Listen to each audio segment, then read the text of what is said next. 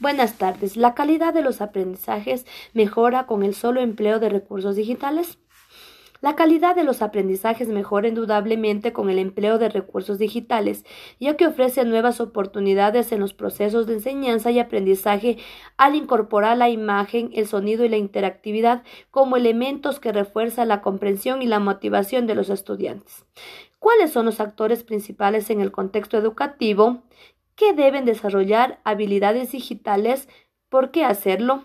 Los actores principales que deben desarrollar las habilidades digitales somos los docentes, ya que somos quienes adaptamos las metodologías de enseñanza al nuevo sistema de aprendizaje, ya que como docentes tenemos el reto de adquirir conocimientos, habilidades y actitudes digitales que motiven al alumnado a hacer un uso crítico de la tecnología, no solo en el aula, sino también en casa, en su vida social y en su entorno. ¿Cuáles son las oportunidades y desafíos que enfrenta el proceso de enseñanza-aprendizaje con la adquisición de habilidades digitales?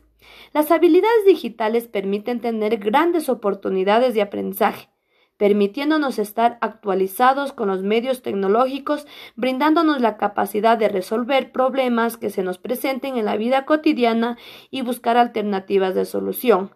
Pero hoy en día se han presentado grandes desafíos por la falta de conectividad a la hora de las clases virtuales, por la falta de recursos económicos. El desarrollo de las habilidades digitales es un tema de manejo de dispositivos digitales o el diálogo de estos recursos con el contexto educativo.